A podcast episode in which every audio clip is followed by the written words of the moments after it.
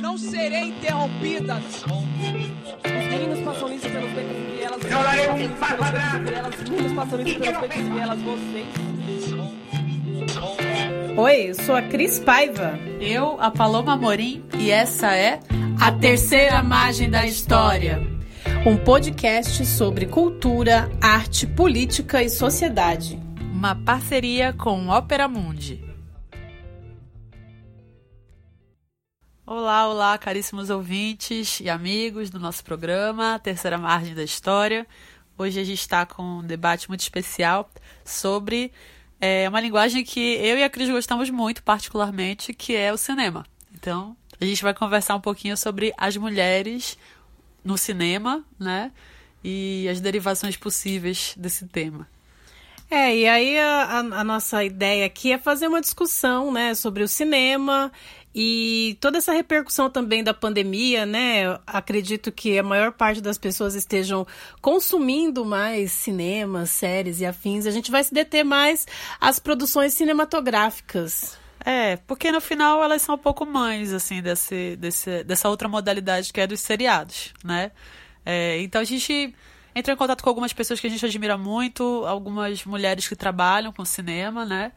É, para poder pesquisar mesmo, investigar um pouquinho mais assim sobre essa relação atual mesmo da, da, cinematografia, da produção cinematográfica e do gênero, né? E aí isso engloba as questões raciais, isso engloba as questões regionais, isso engloba as questões de idade e todas as outras os outros pontos que determinam inclusões ou exclusões. É, e a gente falando aqui sobre cinema, a gente quer lembrar um pouquinho do surgimento aí dessa arte, né? Considerada por muitos aí como uma das maiores invenções do século XIX. Né? Lembrando que o cinema ele vai surgir lá no século XIX, finzinho do século XIX, com os irmãos Lumière. Né? Foi feita uma exibição no Grand Café Paris no dia 28 de dezembro, né? Acredita-se que é uma das invenções que teve data e hora para ser é, divulgada para as pessoas, né? E aí o cinema ele vem para trazer aí uma grande revolução na percepção das pessoas, né? Lembrando que com o advento da fotografia, o cinema ele revolucionou o jeito de, de ver e olhar para as coisas. É bem interessante essa questão da data e da hora, né? Porque essa ideia da projeção, da programação, que é algo que a gente inclusive na pandemia perdeu, né? É, em certa medida é, gera uma a formação de uma de uma ética de grupo público, né, de uma ética de plateia. Você chegar a um local com hora marcada, né, se dedicar à contemplação daquela película duas horas, uma hora e meia, três horas, né.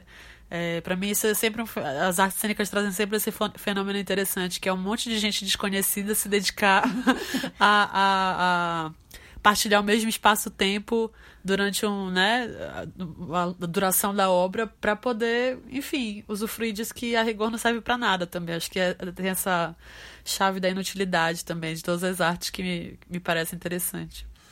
E os irmãos Lumière, né, os criadores aí, o Auguste e o Louis Lumière, apesar de, fizer, de fazerem filmes aí super interessantes aí para o começo do, do século, né, aliás, do século XX, é, a gente vai ver aí também o David Wark Griffith, né, que fez aquele filme o, o Nascimento de uma Nação, ele era filho de um coronel sulista nos Estados Unidos e o filme dele vai ter uma grande repercussão e muita polêmica, né? Porque vai ser considerado aí um dos primeiros filmes a fazer uma panorâmica, né? No, na telona do cinema e vai colocar questões raciais aí é, em pauta, né? Então, quer dizer, o cinema de massa ele já vai nascer aí com um cunho racista. Então, nesse filme, né, vai ser contado aí história sobre o terrorismo dos negros, por exemplo, no pós-abolição e como eles se voltavam contra os seus senhores. Inclusive, esse filme, é, O Nascimento de uma Nação, ele, a princípio, ele se chamava The Klansmen, Os Homens da Clã.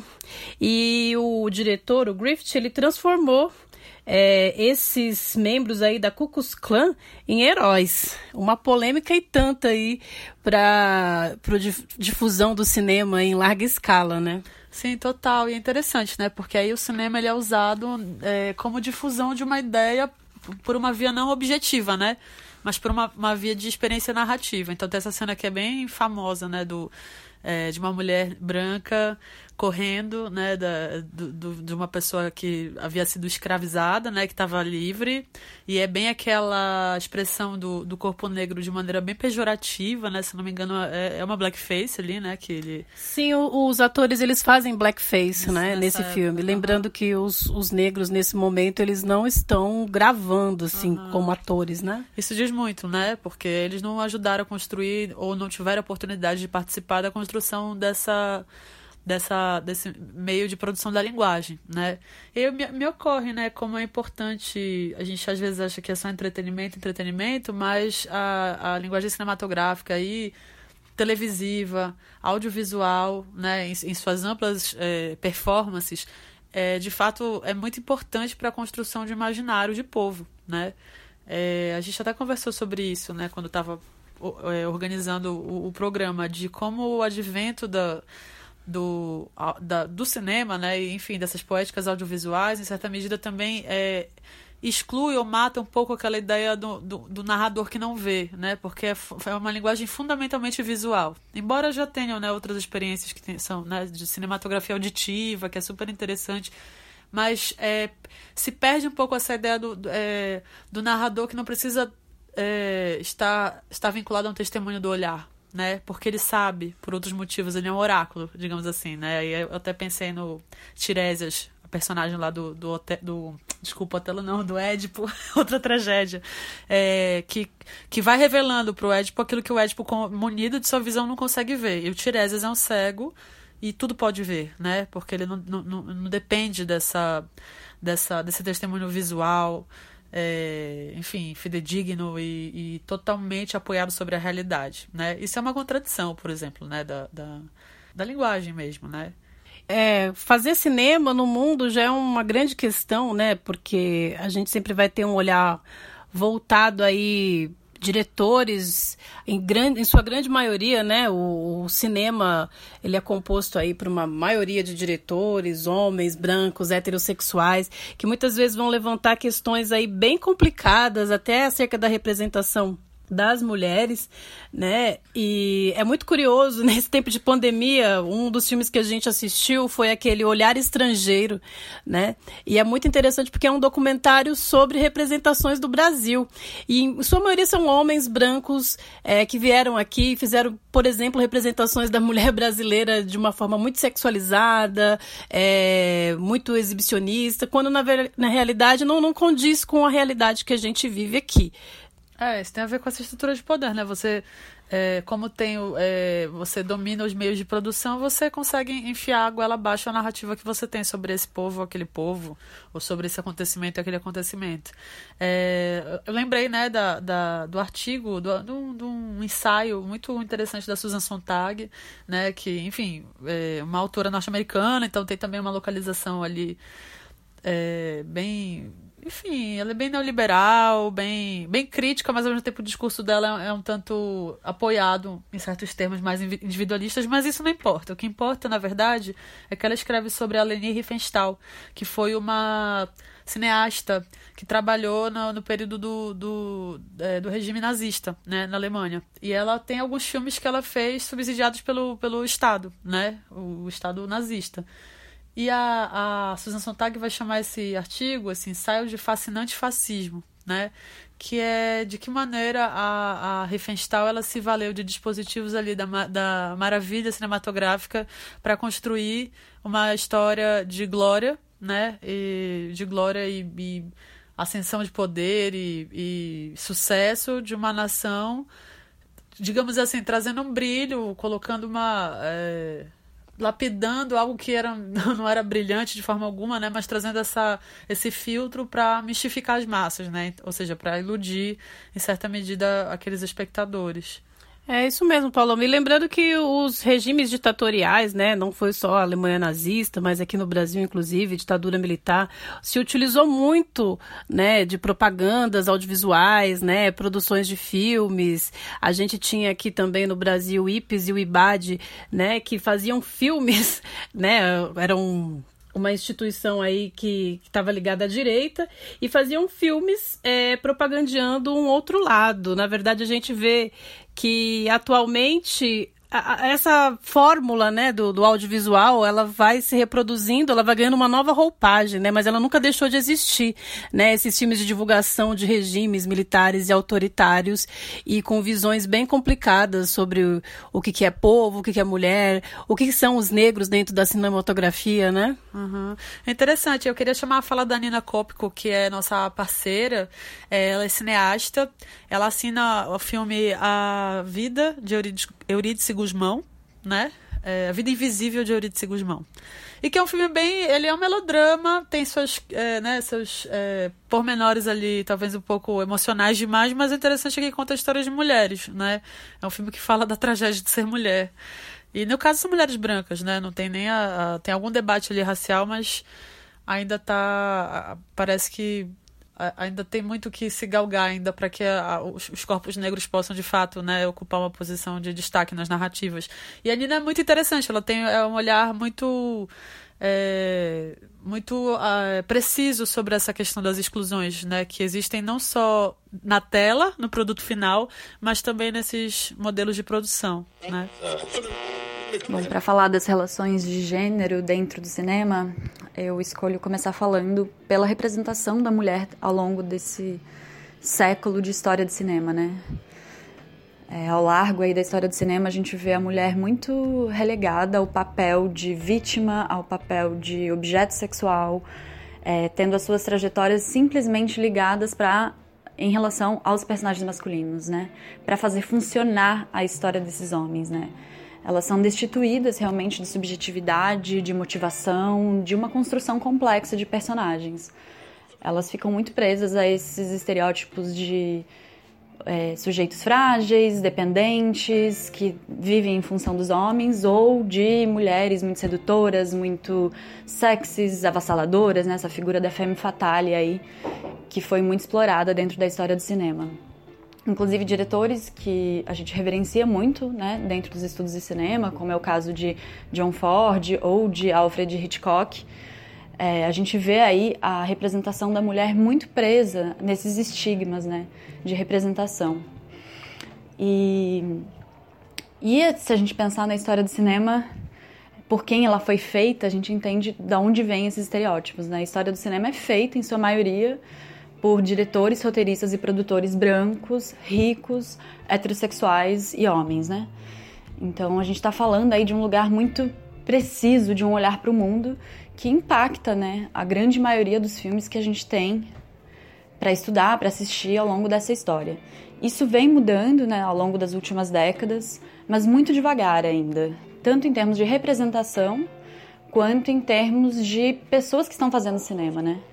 E aí eu tô, peguei o recorte das mulheres, assim, para falar de um lugar muito próximo ao meu, mas é, é muito mais grave se a gente pensa em relação a personagens negros, né, tanto homens quanto mulheres negras, quanto personagens transexuais e de uma forma geral todas as classes subalternas, né? Você vê as personagens de classes baixas muito presas a certos estigmas, né, tentando dar conta de uma certa noção de tese social, sem ter de fato uma subjetividade nessas personagens. Então, eu acho que essas são as principais questões, assim. Então, a gente vê hoje é, as mulheres tendo mais presença, né? a gente teve um grande avanço no número de diretoras, roteiristas e produtoras, mas ele ainda é muito menor, não só no Brasil como no mundo, em relação aos diretores homens. E esse número ainda se agrava quando a gente está falando de pessoas não brancas, né? A gente vê pouquíssimos diretores e diretoras negros, indígenas, transexuais.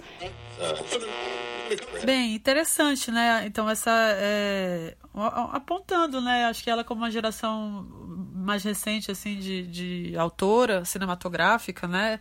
É interessante a preocupação, é uma preocupação necessária, né? Porque do outro lado também da moeda a gente vê ainda o exercício repetitivo de diversas exclusões e violências simbólicas contra esses corpos que serão os corpos, entre aspas, né, indesejáveis, né? Ou indesejados que seriam, portanto, esses corpos negros, esses corpos de mulheres que não são as mulheres magras, é, os corpos é, trans, né, corpos que também se, se expressam aí numa fora dessa ideia de binaridade de gênero, né? E aí é, teve algo que aconteceu essa semana que tem muito a ver com o nosso tema e que eu vou trazer aqui como referência para a gente pensar um pouco sobre a, a, manutenção de autores, né, brancos, né, uma, uma necessidade de manutenção de poder Então tem um lado que é de quem está progredindo nesse pensamento, de quem está lutando para que a gente consiga derrotar o racismo, porque a gente consiga é, ser vitorioso na pluralidade, mas tem outro lado que é o lado de quem quer fazer a manutenção de, desses esquemas, né? De... Sim, de reforçar esses lugares de, de poder e reforçar esses estereótipos que tem aí na sociedade. Sim. Então, durante uma live promovida pela Associação Profissional dos Técnicos Cinematográficos do Rio Grande do Sul, né? Então, a sigla é a PTC-RS, né? Cineastas estavam eh, debatendo sobre a produção do filme Inverno, de 83, e aí uma fala da produtora Luciana Tomasi, é, chegou, né, de uma maneira muito atravessada e num tom irônico, e ela diz o seguinte, abre aspas, você está falando com o Schunemann, com uma Tomasi, uma Adame, um Gerbasi. Não adianta a gente tentar fazer um filme de senzala, entende? Não seria o nosso melhor. Então cada um tem que mostrar o que curtia e o que é que veio. Acho que eu estava totalmente ambientada. Inclusive, eu tenho sangue francês. Não adianta, cada um faz a sua história. É, fecha aspas, essa foi a infeliz colocação dessa racista colocação, né? Infeliz, acho que eu estou também abrandando um pouco, né? Mas é, racista colocação dessa é, produtora, né? E aí eu não sei, eu queria te ouvir um pouco sobre isso nesse sentido. É, eu acho interessante isso que você está trazendo, Paloma, porque além dessas representações aí estereotipadas que a gente tem observado aí no cinema recentemente, dentro da pandemia, aí também assisti um filme chamado Açúcar, muito polêmico. Eu achei que ainda está numa chave bem complicada é, para retratar a miscigenação aqui. No, no Brasil e falar desse período colonial que é uma grande é, chaga, né, aqui referente à escravidão e pós-abolição, o que, que aconteceu. É muito sintomático também que essas pessoas elas não possam e não tenham espaço suficiente para se representarem, né? Para se colocarem, para dizerem o que elas são, como elas são, né? Inclusive a Nina Maria, ela é figurinista, né? Ela já trabalha há um bom tempo com cinema. É, também tem outro trabalho paralelo com o Ateliê Boto Fé. Então, assim, a gente percebe que as pessoas que pretas para chegarem no cinema, elas fizeram um rolê imenso, né? Fizeram um rolê assim que não foi só uma escolha trabalhar com cinema, queria trabalhar com cinema, cheguei lá, fui fazer esse trabalho, mas que fazem e fizeram trabalhos muito diversificados, né? E na fala da Nina, é, a gente percebe é, toda essa questão racial envolta é, na produção do cinema, né? Quando uma pessoa negra está lá é, trabalhando num set de filmagem, o, a questão racial, como que ela é colocada, muitas vezes ignorada, muitas vezes é, tida como um problema, né? Ou então não se querem tocar na questão racial, né? É, é bem difícil, acho que para quem faz cinema, né? Eu não trabalho com cinema especificamente, mas com as pessoas que a gente conversou sobre esse ponto, né? É, de estar tá trabalhando, de ser uma pessoa negra e trabalhar com cinema e ter que fazer um rolê homérico e quando chega para trabalhar nesse lugar aí é, ainda tem que lidar com muitas questões que não foram resolvidas, inclusive na sociedade. É, Cris Paiva, assim, essa pergunta que você fez vem num momento muito oportuno em relação à minha carreira, onde eu estou questionando várias coisas, tanto sobre mim quanto sobre o cinema em si, porque trabalhar com cinema já é um caminho meio árduo por tudo que envolve problemas de natureza precária, que é o mood de mais ou menos tudo que é realizado no país, né? Mas o que me abala sistematicamente é o racismo, a gordofobia, o machismo. É, eu tô na área há 10 anos e foi só no ano passado que eu percebi o quanto eu estava lutando por um lugar que definitivamente não me quer. Quando eu digo que ele não me quer, eu acho que o cinema brasileiro, o set de filmagem, tudo que engloba toda a magia do cinema, ele não está preparado para lidar com pessoas de cor nem com corpos gordos, porque a base, a formação em si do cinema é elitista, ela é branca, né? É, por mais que que o que se venda é, não seja isso. Por mais que o trabalhar com cinema e o que se vende é, que você, se você se esforçar, e se a sua habilidade de ter conhecimento na área, produzir, ter uma rede de contato para que suas ideias saiam do papel, todas essas coisas, na verdade é um jogo de cartas meio marcadas assim. Eu falo da minha decepção com o cinema e do enfrentamento com o racismo o tempo inteiro e dessas frustrações mas eu sigo sendo uma apaixonada por cinema, pela sétima arte, pela magia que envolve tudo isso. E eu acredito que talvez uma geração mais nova é, consiga lidar melhor com todas essas questões é, de machismo, gordofobia, racismo, porque isso com o tempo vai, vai esgotando, né? E eu comecei no audiovisual há, há 10 anos e eu fui camareira, fui assistente, até que me chegou um convite em 2013 para assinar meu primeiro longa. Mas na verdade as coisas nunca mudaram. É, o que mudou foi a minha, as minhas reações em relação aos racismos que eu sofro. É, ou de antigamente ficar calada, ou de hoje em dia não deixar passar, mas isso com o tempo vai atrapalhando de uma forma muito sistemática o trabalho em si, que seria eu simplesmente chegar e, e apresentar todo o meu conhecimento e apresentar tudo que eu aprendi no decorrer desses 10 anos. E o racismo acaba fazendo um, um ruído tão estrondante, tão grande, que, nossa, vai, vai perdendo sentido, assim. Às vezes que eu me recordo de não de não ter nenhuma situação de racismo dentro de um set de filmagem, foram as vezes que eu passei por cima. Não foram, não foi que ela deixou de acontecer. Foram as vezes que eu fechei os meus olhos, que eu engoli seco, que eu passei por cima e falei: não, o trabalho é mais importante. E essas são coisas que não, não estão mais acontecendo comigo, entendeu? Eu não, eu não deixo mais passar. Como eu não deixo mais passar, eu tô sempre conflitando com alguém. E isso tá gerando muito, muitos problemas. Então, eu acho que a sua pergunta veio nesse momento, assim, que eu tô realmente questionando a minha carreira e por trabalhar em outros projetos e ter projetos pessoais é, com moda, com costura. É, eu estou me permitindo mais me questionar sobre o meu lugar de figurinista dentro do audiovisual e dentro do cinema brasileiro. É, né? E assim, eu acho que a fala da Nina é muito sóbria, né? De pensar um pouco como é que se dão esses, essas organizações dos espaços de trabalho mesmo. Eu sou do, do das artes cênicas, né? Trabalhei muito tempo com produção de grupo.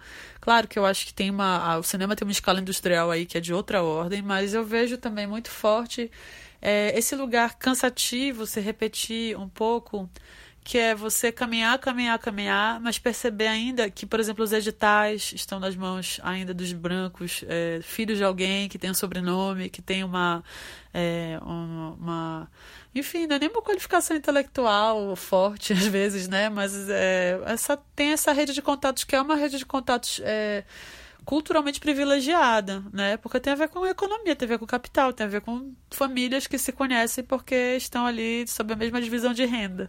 É, então é um pouco cansativo mesmo isso. De, é, o que me parece agora, por exemplo, eu trabalho com teatro em São Paulo há 10 anos. E, e já trabalhava em Belém, né? Antes de vir para cá já dava aula, já, né? Desde a adolescência. E eu, eu, aqui em São Paulo, que eu acho que é um lugar muito claro para mim na questão do racismo, uma vez que na Amazônia existem uma, outras dinâmicas de, de racialidade, visualidade, de negritude, né? Muito por causa de uma mestiçagem é, compulsória ali, né? É, aqui eu vejo que tem mais esses grupinhos que são grupinhos brancos mesmo, assim, gente caucasiana, né?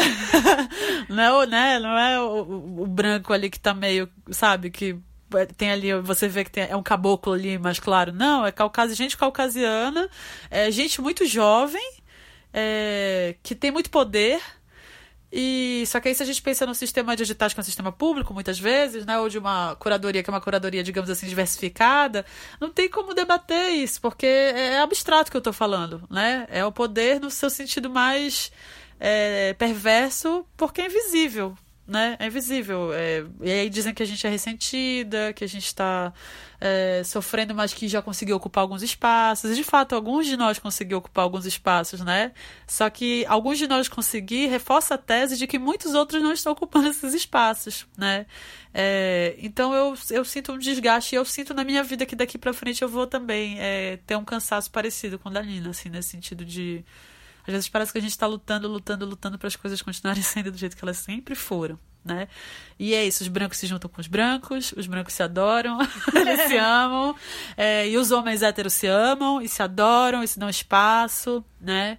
É, o Sudeste se ama, se adora, quer espaço, e quando não quer o espaço, não quer ocupar esse espaço, quer ser curador da nossa ocupação, ou seja, a gente entra como um ser exótico, como um ser que tá, vai ser olhado de uma maneira é, externa, né, a, a, a, uma ideia de, de. Enfim, a gente nunca é centro, né? A gente é sempre periferia, né?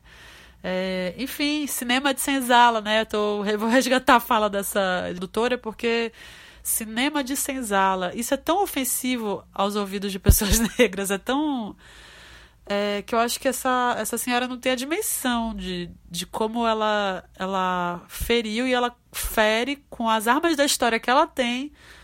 Todos os todo o público dela inclusive não são só as pessoas negras mas assim todo o público do cinema todas as pessoas que se envolvem com esse essa magia do cinema que a Nina fala que se dedicam a pensar isso né? Se dedicam porque é, é bem ofensivo mesmo né? Bom, é, Paloma, eu queria ouvir um pouco você no sentido de o cinema também ele é usado como ferramenta pedagógica por muitos professores no Brasil. E essas representações, como você falou, e a gente tem conversado aqui, são feitas por uma elite que estão aí produzindo cinema, né? É, é, é, muito curioso, teve um tempo atrás saiu um filme da Andréa Beltrão, né? Ela era uma professora, eu não me lembro agora o nome desse filme mas de, de pessoas que não conhecem a realidade, né? A realidade das pessoas, uma realidade escolar, por exemplo, é, sempre trabalhando nessa chave aí bem estereotipada e muitas vezes o, o aluno, né? O acesso que ele vai ter ao cinema, claro que hoje a gente tem as plataformas, mas nem todo mundo tem acesso à internet, como a gente tem visto aí, vai ser essa ferramenta pedagógica, que muitas vezes um filme que o professor passou na sala de aula e os estudantes eles vão, vão para casa pensando é nessa representação, como você falou, da mulata, né? O, o exótico, né? Tem, tem muito estudante que fica impactado de saber que muitos indígenas hoje é, trabalham, vão para a escola, né? Estão incorporados aí à nossa sociedade e querem esse indígena aí nessa chave é, com a pena na cabeça, sabe? E ficam muito admirados, né? O que, que você pensa a respeito é, do, do cinema, o uso do cinema enquanto ferramenta pedagógica? E como que isso poderia ser discutido em sala de aula com os professores? Você teria alguma dica aí?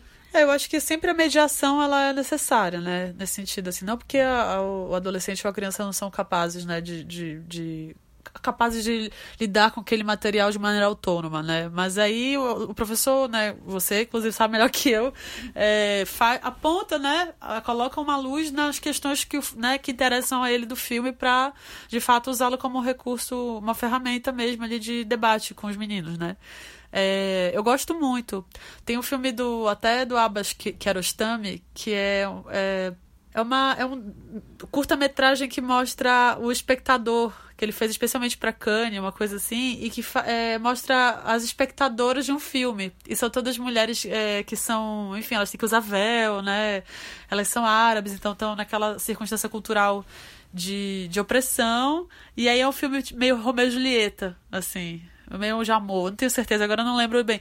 E aí ele filma a expressão delas, a, a, o olhar delas, a expectativa, todos esses sentimentos que tem a ver com é, você assistir algo que te arrebata, né? Que te enreda, né? Eu gosto desse filme porque para mim ele tem bem essa indicação do que, que seria um sentido pedagógico e ético mesmo do cinema, né? De enredar, sequestrar um pouquinho a sua sensibilidade, né? É, para te devolver para a sala de cinema, para a cadeira transformado, né? O mesmo, só que inteiramente outro, assim, né?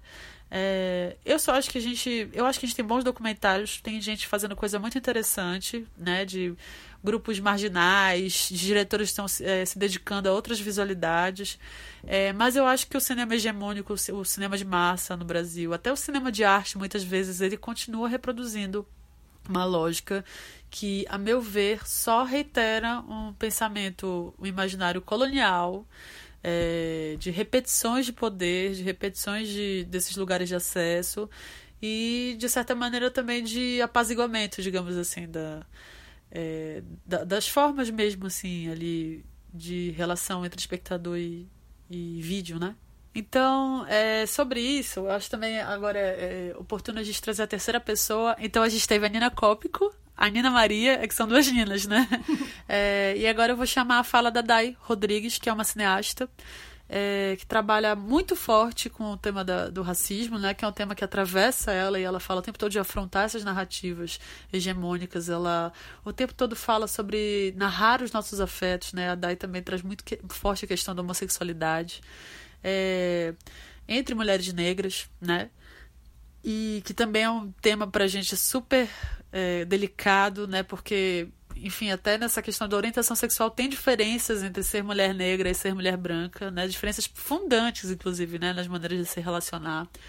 E a Dai traz é, o primeiro filme dela é, um, é uma, pra, a meu ver, né? É uma carta de princípios que se chama Mulheres Negras Projetos de Mundo. E que é um filme que ela entrevista algumas mulheres negras que ela, ela admira para entender quais são os desejos, os sonhos, as narrativas dessas mulheres. E eu acho interessante que é um projeto mesmo estético dela, de projeto de mundo estético mesmo, né? Como se ali ela estivesse iniciando um plano maior de produção audiovisual e cultural, no sentido da gente mesmo é, ampliar proporcionalmente essas vozes negras, e não só representativamente, né? É, e aí ela tem um, uma, a direção de um é, episódio do Quebrando Tabu, que, é, né, que virou um programa é, no GNT, se eu não me engano. Isso, no GNT. Isso. E aí ela, sobre racismo e resistência, ela vai falar sobre educação. Então eu acho isso muito interessante, porque, aí, aliás, tem a ver com essa ideia, né, da, da também da, do dispositivo pedagógico ali no, no, sentido do tema, né? Porque ela vai falar sobre educação e ela parte da racialidade, né? Então ela não está falando sobre racismo, ela não está falando sobre racismo propriamente, mas o racismo está inserido no material ali que eu acho muito bem feito como linguagem, né? Racismo, racialidade, é, diversidade, está inserido ali como linguagem, né? Porque eu também às vezes acho que a gente fica muito no lugar da gente tem que ficar falando das nossas dores e repetindo racismo, racismo. A gente só fala de racismo e quem tem que debater isso, que é o branco, que é o, é o doente, que está né, adoentado pelo racismo, sendo racista, é, ele não está discutindo, ele tem a liberdade para criar o que ele quer e falar de tudo que ele quer. E a gente parece que só pode falar de um tema. Né? Então eu sinto que a Dai dá esse salto, assim, que é um salto bastante esperançoso, a meu ver, na produção audiovisual. É, sobre a sua pergunta, o que é fazer cinema para mim hoje? É a possibilidade de ocupar a cadeira da direção, a cadeira do, da di diretora, no caso, é, através de valores que cause uma, é, como é que eu posso dizer, uma repactuação é, do que é estética, ética e política, é, com a construção de visualidades que uh, visualidades, subjetividades através dos personagens, afetividades que instaure um novo marco civilizatório se, pensando que a gente vive hoje uma, uma verdadeira é, ruína dos, dos valores é, é, cristãos, dos valores é, também, dos valores é, que submetem grupos e mais grupos a, a, a um lugar de opressão, como é, é a vida das pessoas indígenas, pessoas é, negras, das pessoas mestiças, das pessoas LGBT em relação ao lugar de poder do homem branco, hétero, cis, rico e classe média.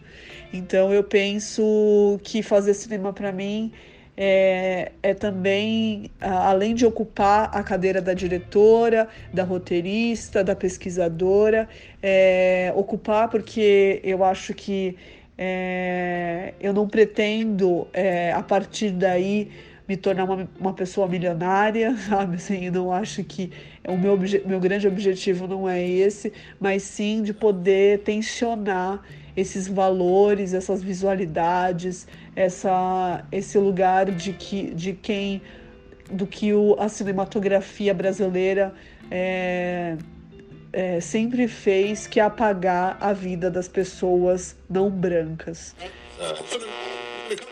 É, Paulo, e nesse sentido, em, em, dar um salto com as narrativas, sejam tanto elas de ficção é, quanto os documentários, né? Lembrando que, inclusive, o, o, cinema, ele nasce documental, né? Os irmãos Lumière, eles começam a filmar o cotidiano das pessoas, né?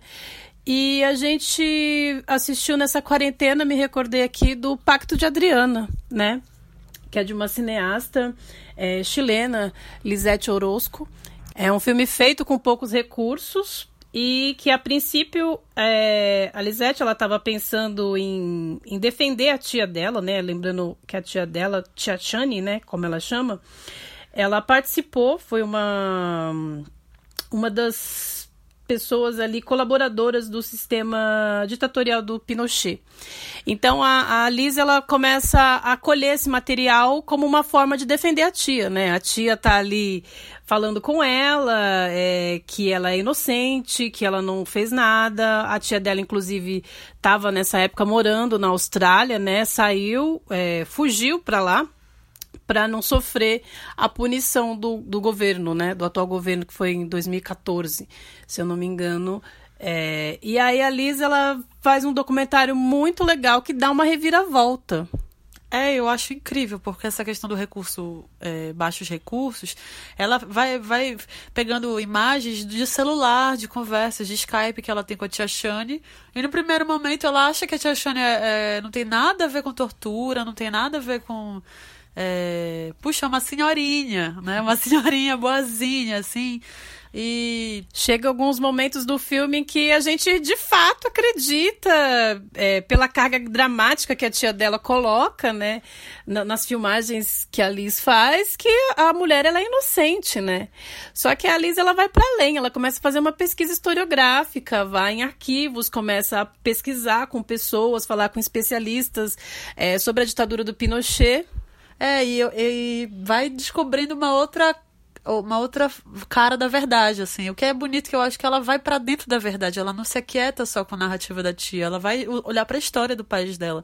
E aí essa reviravolta aqui, enfim, para não dar spoiler também, né, mas é, me parece que é uma hora em que ela, ela, ela pega no braço os mortos, né? Ela, ela dá as mãos para as pessoas mortas que ela nem, nem conhece é, recusando aquela que ela conhece, que é uma querida tia, que é uma mulher que criou ela. Assim, isso é uma, é uma decisão ético-política é, tão profunda, né? Que eu acho que a Lisa ela ensina bastante pra gente como, é, enfim, como cidadãos, né? Como pessoas que se importam com a vida daqueles que a gente nem conhece, né? Porque no final é um pouco sobre isso. A, me parece um pouco sobre isso, essa ideia de, de fazer uma decisão, né? De você se atrelar a uma visão política, você assumir, você tentar ir à radicalidade com essa visão política, né? É, e a Lisa, a gente conseguiu fazer uma entrevista com ela, que vai sair pelo Opera Monte também, essa semana, junto com o podcast.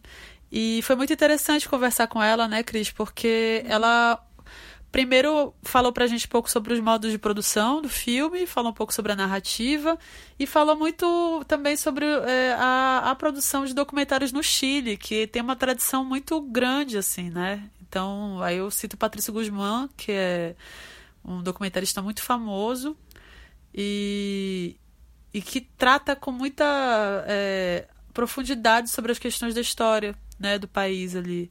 E ela nos contou que tem um fundo de cultura para documentaristas e eu acho que isso faz toda a diferença. É, não é o ideal, né? Ela diz que não é maravilhoso, né? Mas tem recursos que se, estão voltados a essa técnica de narração, né? De narrativa.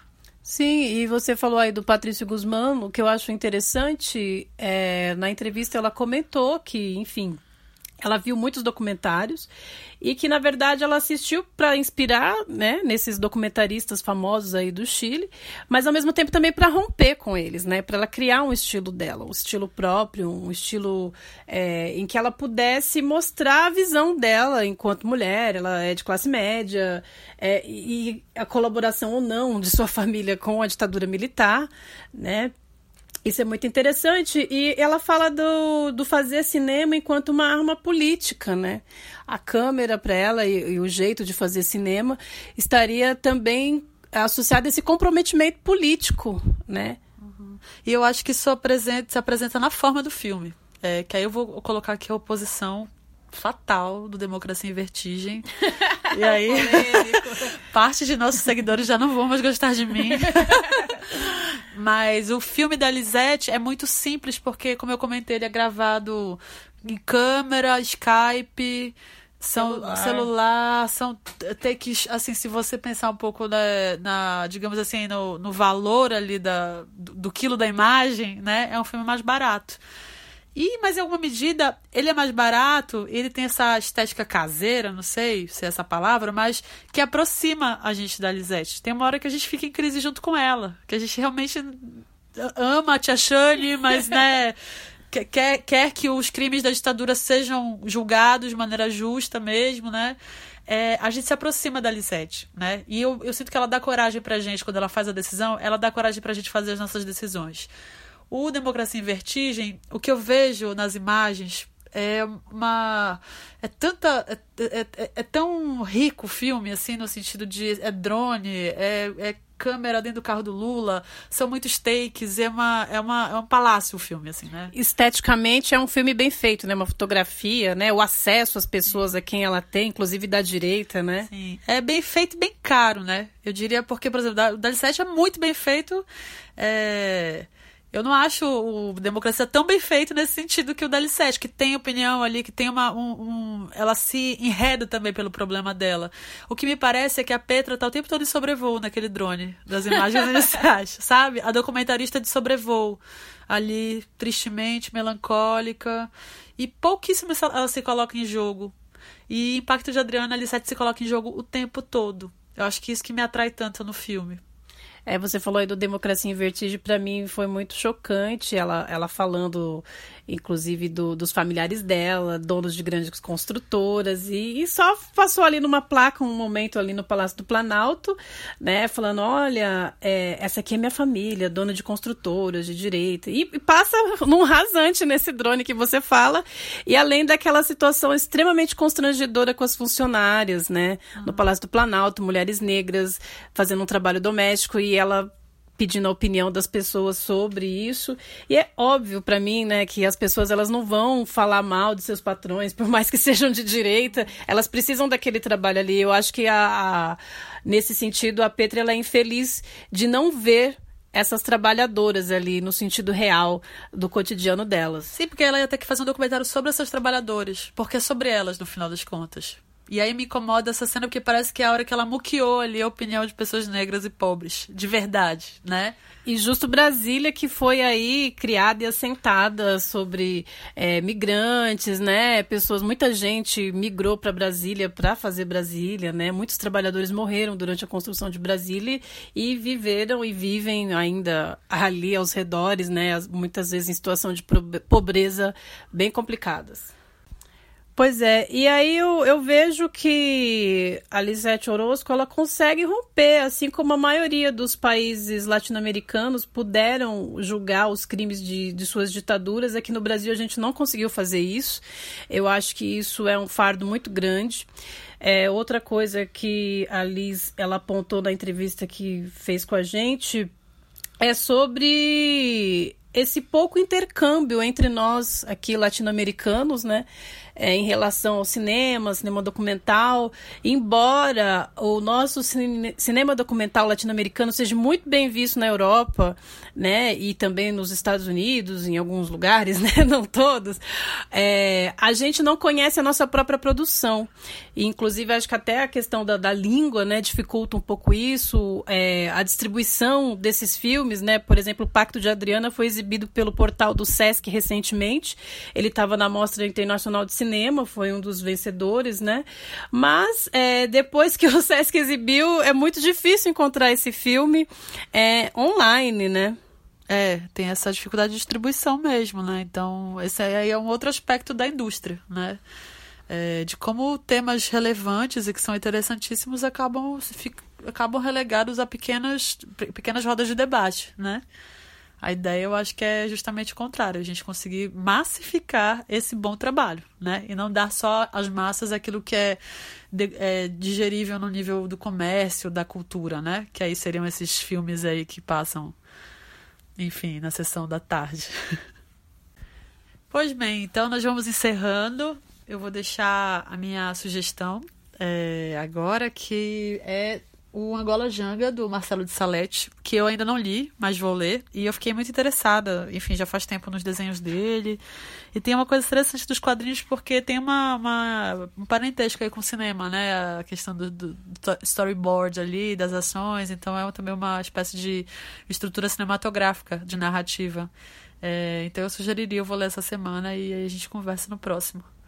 É, pessoal, como sugestão, eu vou sugerir duas coisas. Uma engraçada, que eu adorei. Esses dias eu descobri aqui é, no Instagram, né? Um casal de irmãos muito bonitinhos, chamado Yarley e Yara. Procura lá no Instagram. Eles fazem vídeos caseiros que envolvem a família, narrativas sobre o cotidiano deles. É demais, muito hilário, né? E, e eles produzindo sobre eles. É, achei muito legal. E outra indicação que eu deixo aqui para vocês é uma reportagem que está no YouTube, né? Que se chama A Questão Racial da Ditadura à Democracia, que é uma produção da Débora Brito e, produ é, e produção da Beatriz Abreu. Né, tá no YouTube disponível. Bom, Paulo, e mais uma dica aí que eu gostaria de dar para os nossos ouvintes é que nesse dia 25 de julho é marcado como o Dia Internacional da Mulher Negra, Latino-Americana e Caribenha, e também o Dia Nacional da Mulher Negra. Então, vou pedir para que vocês acompanhem a programação aí da Marcha das Mulheres Negras, que esse ano não estará na rua, mas que tem uma programação aí especial, tá? Para vocês seguirem. Obrigada. Lembre-se de escrever pra gente. A gente tem é, o Twitter é, Terceira Margem 2. É, a gente tem o Instagram agora, qual é? Terceira Margem da História. Procura a gente lá no Insta. Isso. E o e-mail é terceira margem da história, gmail.com. E para finalizar, a gente fica aqui com Por que Você Faz Cinema, da Adriana Calcanhoto. É isso aí, pessoal. Um abraço, obrigada. Escrevam pra gente. E segue lá o nosso podcast e indique também para os seus amigos. Um beijo. Beijo.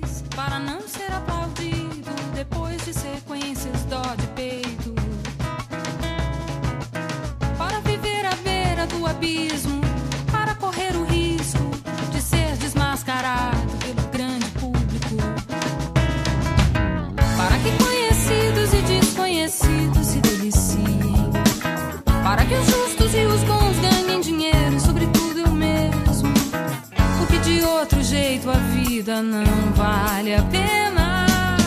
Para ver e mostrar o nunca visto, bem igual o feio e o bonito. Porque vício não é deserto. Para insultar os arrogantes e poderosos